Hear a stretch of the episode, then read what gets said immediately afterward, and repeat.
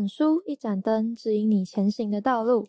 欢迎来到绿灯书社，这是由喜爱阅读的北一点灯人经营的 Podcast 频道，将会带你一起来认识各种书籍，一起享受阅读的乐趣。我是今天的主持人黄诗云，我是王亮云。今天很荣幸可以邀请两位学姐来到现场，参与我们第一次推书之客的外宾专栏录制。这边想先请两位学姐做一下简单的自我介绍。大家好，我是黄珊珊，呃，我是北一女中毕业，然后现在是台北市的副市长。大家好，我是蔡宜婷，呃，我现在是正成集团的行销总监，然后我是北一女毕业之后，然后呃进入政治大学中国文学系就读，然后之后到美国俄亥大学念经济系。那现在就是在呃正成集团担任行销。好的，那我们就进入今天的主题，从阅读谈自我实现。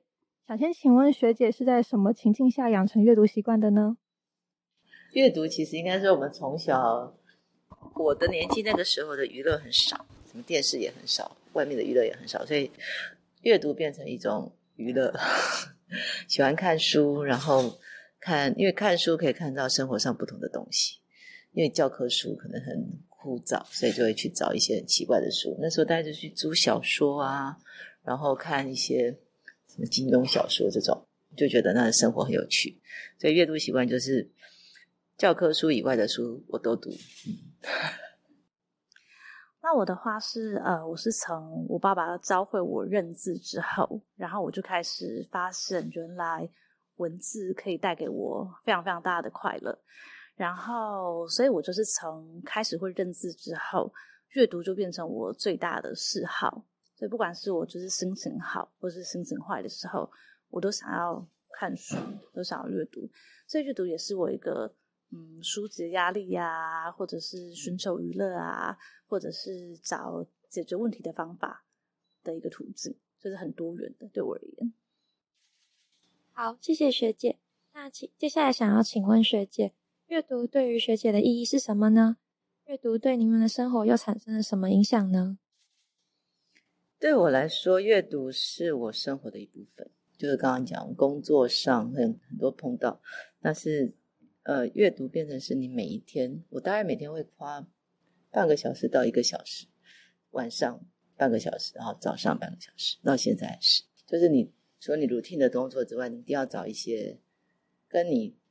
现在工作比较没有关系的东西，去包括吸收新知啊，或者是看看别人讲的一些很有哲理的一些文字啊，我觉得那个都会让每天每天的生活不一样。所以我会每个礼拜强迫自己读完一本书，不管有没有认真读，这可能中间跳过去不是很好看，但是就强迫强迫一一本书，那那我会画重点，然后把它贴起来。那这本书就是我的珍藏，所以我现在我的书柜应该是。我有几千本书吧，然后搬家之后都是，我就觉得我的房子是给书住。嗯，阅读对我而言，因为呃，我觉得阅读就像是一个我最好的朋友。因为我刚刚前面有讲到嘛，就自从我开始会阅读之后，我就发现，不管我开心不开心的时候，就是我最先会寻求的一个嗯伙伴嘛，哈，就是就是阅读。然后对我而言，我觉得阅读也像一个我的工具箱。就如果我在生活中遇到，我不管是人际上啊，或是实习，或是工作上，我遇到什么议题，或是我遇到什么困难的话，我会选习惯去从书里去找答案。所以它就像我的既是好朋友，然后就是一个工具箱的感觉。好，谢谢学姐的分享。那我接下来想要请问学姐，在求学时期，因为看了什么样的书而影响了后来的生涯发展吗？有一一本书对我的生涯发展是影响最大的。我北一女毕业之后，其实我考上的是台湾大学大气科学系。大气科学系是我是自然组，所以其实就是我喜欢科学。那后来刚好有一那时候呃，刚好有一个机会在台大里面。我的教室的旁边有另外一个教室，大礼堂满满三两三百个人全是满的。我走过去，我想说奇怪，我的教室里面没几个人，这个教室为什么这么多人？我走过去听了一堂课，那堂课叫做《民法总则》法律系的课。那我念的是大气科学系，其实没有什么关系，他就觉得哎，法律好有趣哦，他们讲的都是人的权利跟义务。然后我就开始找有关法律系的书。那我看到一本书是美国一个丹诺律师的自传，叫丹丹诺自传，现在好像成品还在卖。这个律师是在、呃，他是第一个，他是一个公益的律师；第二个，他有非常强烈的呃保护弱势，还有最重要是他追求很多的理想，公平正义的理想。看完这本书之后，我就决定我要转到法律系，所以后来我就转到。台大法律系，那大大台大法律系毕业之后，我就考上了律师，那就当了六年的律师。所以其实我就是想成为跟丹诺一样的律师，对我人生影响很大，几乎就是改变一生。下次呢，同学那个可以去看一下这本书。嗯，好，呃，我觉得影响我的生涯方向是一本叫做《安静就是力量》的书。那那本书其实它主要是在阐述，呃，现在社会比较。适合跟比较呃追追崇就是外向者，适合外向者，适合外向者生存的社会，适合外向者生存的公司环境等等。大家说，其实那在一个有点外向者当道的，就是社会中，那内向者如何找到自己的力量，然后跟打造适合自己的学习环境或工作环境？那其实我是在念了那本书之后，然后我才发现，原来我是个内向者，因为其实很多内向者都是因为。嗯，不能说迫于，但就是因为感觉，就是因为呃学校或社会的要求，他们会装成自己是个外向者的样子。然后，可是，在装的过程中，那一定当然会有一些就是呃自己会觉得没有那么舒服或没有那么适应的部分。那我就是看完这本书的时候，我就惊觉，其实我是内向者。所以，其实这其实我现在就是坐在这边录 podcast，其实我也觉得很紧张，因为周围还有很多人，这对内向者来说是非常大的刺激。但是我就是看了这本书之后，我就发现说，哎，其实。内向者有些内向者的优势，比如说内向者，我们很善于聆听，然后我们呃很能从别人的话里，然后可能听出言外之意，或找出可能外向者不会察觉到的蛛丝马迹。然后我们讲话前会想，先先想过，我们比较谨言慎行，然后比较擅长观察。那其实呃，我原本在那时候高中在填大学志愿的时候，那时候其实我觉得。对于职涯跟未来要念的科系，并没有那么明确的想法跟兴趣。那时候很单纯觉得说，我就是按照分数嘛，我能考上哪里就考到哪里。然后因为刚刚就是副市长学姐，她考上台大法律，然后那时候当然就是我我我文组的第一志愿。但是我自己知道我的成绩应该不可能考上台大法律，所以我那时候的目标放在商学院。然后但是呢，我是。呃，那时候只考当天，我就是过度紧张，然后所以我的数学考得非常非常差，所以我所有就是跟商学院相关的系都不能填，然后我就进了呃中国文学系。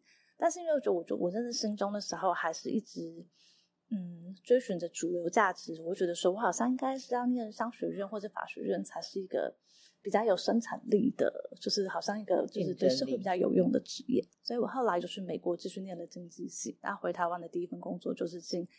案后建业工作，但是我就是工作了之后，然后我就发现，其实这个工作跟我的志趣真的不是很符合。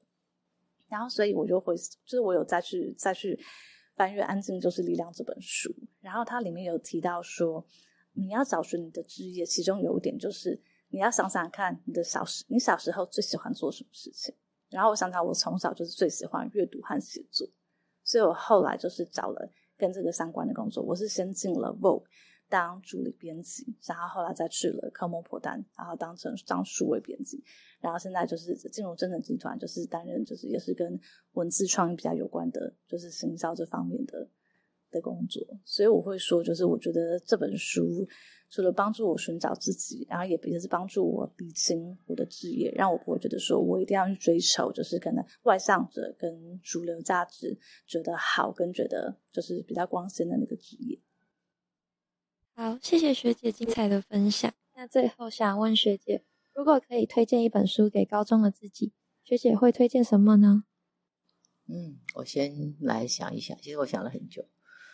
呃，我本来想要推荐那种很伟大的书，后来发发现其实要给大家一个最平凡的。我有个朋友叫做阿飞，阿飞他出的很多有关人生励志的书。嗯，他是一个，他是一个，呃，在就是他是一个。斜杠人生，就是他在他做的工作跟这个文字一点关系都没有，可是他的文字非常有力量。他的书他出了很多遍了，都他现在是畅销作家，他是一个在活动公司工作的人，他就每天都工作，但是他闲暇之后就写书。那写书其实只把人生的经验做一些分享记录，可是我后来就变成，我就觉得他已经变成一个哲学大师。他的书名叫做《只要好好过日子》。这本书我看过，而且是我觉得呃非常简明扼要。怎么样？只要好好过日子，它有很多的简单的说。第一个就是，嗯，成长从来不是轻松的事，等到回头一看，才发现时间已经错过太多。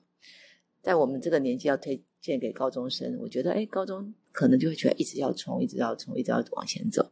那其实我们会一定会碰到很多的挫折。那在过程里面，就会告诉自己说，哎，其实他有一句话：接受与生俱来的缺陷，因为每个人都有缺点。你要试着做的是凸显自己的优点，而不是想尽办法隐藏这些缺点。所以每一天告诉自己，我其实是独一无二的。然后例例如说，他会说：“哎，玩乐才是工作的原动力。”就像这位学姐说：“你看，如果不是你的志趣，你是做不久的。对”，好，就玩乐，你要在你的工作上面 enjoy。就像我，我还当律师之后，就发现，嗯，当律师很很有成就感。可是我可能只能帮助一个两个人，我就是那个案子的人。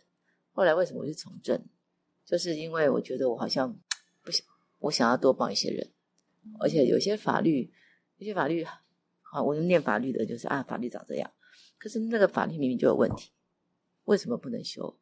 所以我就想要当那个修法律的人。然后我当了修法律的人之后，哎，我是立法者，我就当了台北市议员。我当了二十一年的市议员。当了市议员之后，后来市长来找我当副市长的时候，就觉得，嗯，我好像以前都是监督别人，看着别人做。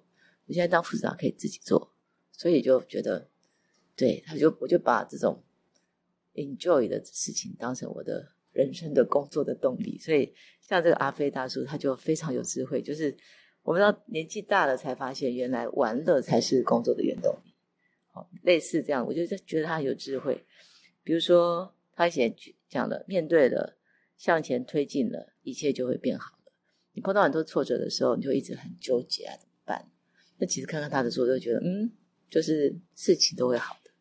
那长大了也要保有孩子气，我觉得这也是我们可能要在这个人生过程里面给自己保持那个赤子之心，就是让事情没有那么复杂。好，你看我从政，从政有没有很复杂？有的啊，政治很黑暗啊，政治很复杂。